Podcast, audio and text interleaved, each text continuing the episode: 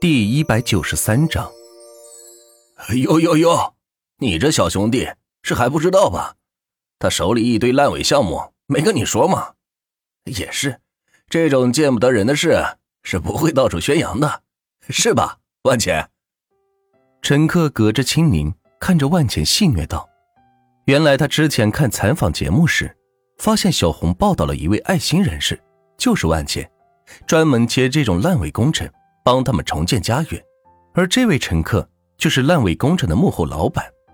看到自己本该做起来项目却被万钱接手，显得非常气愤，但又没有实力把工程做完，又不敢暴露身份，只好隐姓埋名做其他事情。没想到却在飞机上碰见了万钱，真是冤家路窄。敢问兄弟是做什么生意的？万钱没有理会他的言论。对于接受烂尾楼项目，万钱问心无愧，也不用向他解释什么。哼，茶叶生意。那位乘客翘起二郎腿，似乎不屑于搭理万钱。巧了，我也打算进军茶叶生意，不知兄台能否指条道啊？万钱主动搭讪道。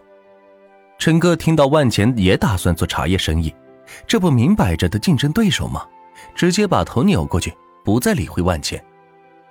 青宁见状，也不再追究，气哄哄的坐回到位置上。虽然平常在万钱面前嘻嘻哈哈，但是外人对万钱不尊敬，是他绝对不允许的。这一点，他跟强子很像，也是万钱决定用他的原因。各位乘客，晚上好，我是本次航班的乘务长，有任何问题可以直接与我联系。请各位将手机调至飞行模式或者关机，谢谢配合。最前面的声控台，一位穿着红色空姐服的女士对着对讲机说道。万钱满怀期待的看着窗外，第一次坐飞机还觉得有些不适应，不知道待会儿起飞后会是个什么样子。很快，空姐朝下面走来，要求每位乘客将便携桌子收起。安全带系上，飞机准备起飞。青柠兴奋的左顾右盼，飞机开始缓缓行驶。一段缓慢的直行，进入了飞行跑道，接着就是一段猛烈的冲刺，像是汽车将油门踩到了底。经过一段时间的冲刺，飞机开始缓缓离开地面，接着地面上的东西慢慢变小，看到了城市的各个公路以及屋顶，飞机上天了。万茜兴奋地感受着这一切，终于明白为什么有钱人要买一台私人飞机了。此时机舱内一个小孩哇哇直哭，惹得其他乘客都休息不好。帮我把空姐叫来。万茜扭脸对青柠说道：“好的。”青柠起身离开座椅，空姐见状赶紧走了过来：“先生，请您坐下，系好安全带。现在飞机正处于上行阶段。”会有颠簸。我们钱哥喊你。青柠听从指挥，坐了下来，说道：“先生，有什么可以为您服务吗？”空姐弯腰对万钱说道：“帮我把那对母子升到商务舱吧。”万钱说道：“帮他们升到商务舱。”空姐听到万钱的话，还有些不太理解，还从未见过乘客提出过这样的要求。只有乘客为自己升舱的，哪有替别人升舱的呢？是啊，他们太吵了。万茜笑着说道：“其实是为了留下来盯住隔壁的乘客，打算下飞机后看看他去哪里收购茶叶。”好吧，先生，商务舱需要补差价两万六，您是？刷卡。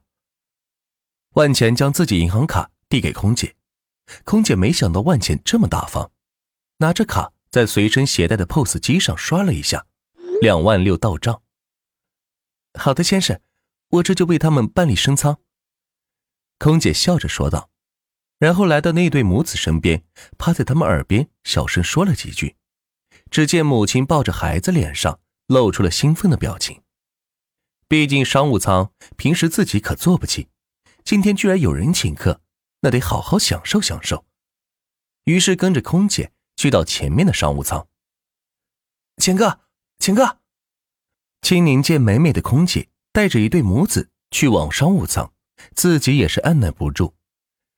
你也去吧，跟空姐说找我刷卡。好的，钱哥。青宁笑着答应道：“他那点鬼心思被万钱看得透透的。没有了青宁的吵闹，万钱可以安心的看一会儿蓝蓝的天空了。只可惜现在已经到了夜晚，只能看见天边的月亮，其他的则什么也看不到。各位乘客们请注意，现在到了晚饭时间，有需要餐饮的，请及时联系身边的空乘。本次航班。”将为我们提供标准餐一份，谢谢配合。空姐的声音在头顶响起，万茜前后看了看，见到一位空姐正推着餐车从前面过来。万茜看了一眼餐车上的食品，发现居然有高低之分。美女，我想要旁边那份牛排。万茜说道：“自从有了钱，在吃上面，万茜毫不客气。”也特别注意饮食的健康和能量补充，不再去吃一些低蛋白和低能量的食物。先生，不好意思，这些是给商务舱提供的。空姐带着职业微笑说道：“看得出来，对于经济舱的乘客，空姐还是比较看不起的。他们更愿意服务那些商务舱以及头等舱的乘客，说不定就会被某位富豪看上，从此过上衣食无忧的生活。”这样，我请全机的人吃商务餐的牛排，可以吗？万茜说道。“呃，当然可以。商务舱的标准是两千三一顿，全机有八百名乘客，就是一百八十四万。”好，转过了。万茜晃着手机说道。空姐没想到一百多万说转就转过来了，有些不可思议。这么有钱的一位乘客。干嘛还要坐在经济舱坐呢？去把这些都分给其他人吧。万茜接过空姐递来的餐盘，戴上围巾，拿着刀叉开始学习吃牛排，旁边还放着一杯鸡尾酒，不得不说还挺贴心。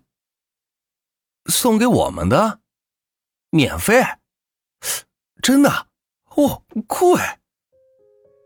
其他乘客在得到空姐说免费品尝商务舱才有的餐饮时，一个个都兴奋的喊道：“他们不知道，这些都是托万钱的福办到的。”万钱自顾自的吃着牛排，看着窗外的风景，一朵朵云彩在飞机旁边飘过，显得是格外的惬意，更加让万钱肯定回去一定要搞个私人飞机才行。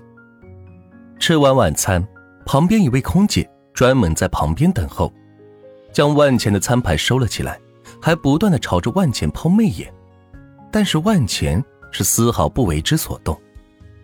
天知道他一天对多少人抛过媚眼呢？这不是他想要的。不理会他的媚眼，盖上薄薄的毯子，准备小睡一会儿。没有电话的打扰，倒是让自己清静了不少。一觉醒来，已经是晚上十点。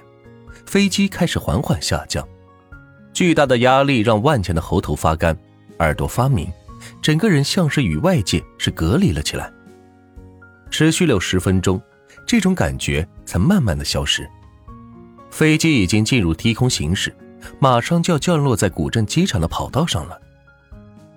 各位乘客晚上好，我是本次航班的乘务长，本次魔都飞往古镇的航程就要结束。请各位乘客带好自己的行李，有序离开。感谢你乘坐本次航班，欢迎下次再来。乘务长的声音在机舱中回荡。此时，飞机已经缓缓停稳，摆渡车也来到了飞机旁，接上了机舱，可以接引不同的乘客去往不同的道路。万茜伸了个懒腰，却没有动身，盯着对面的乘客。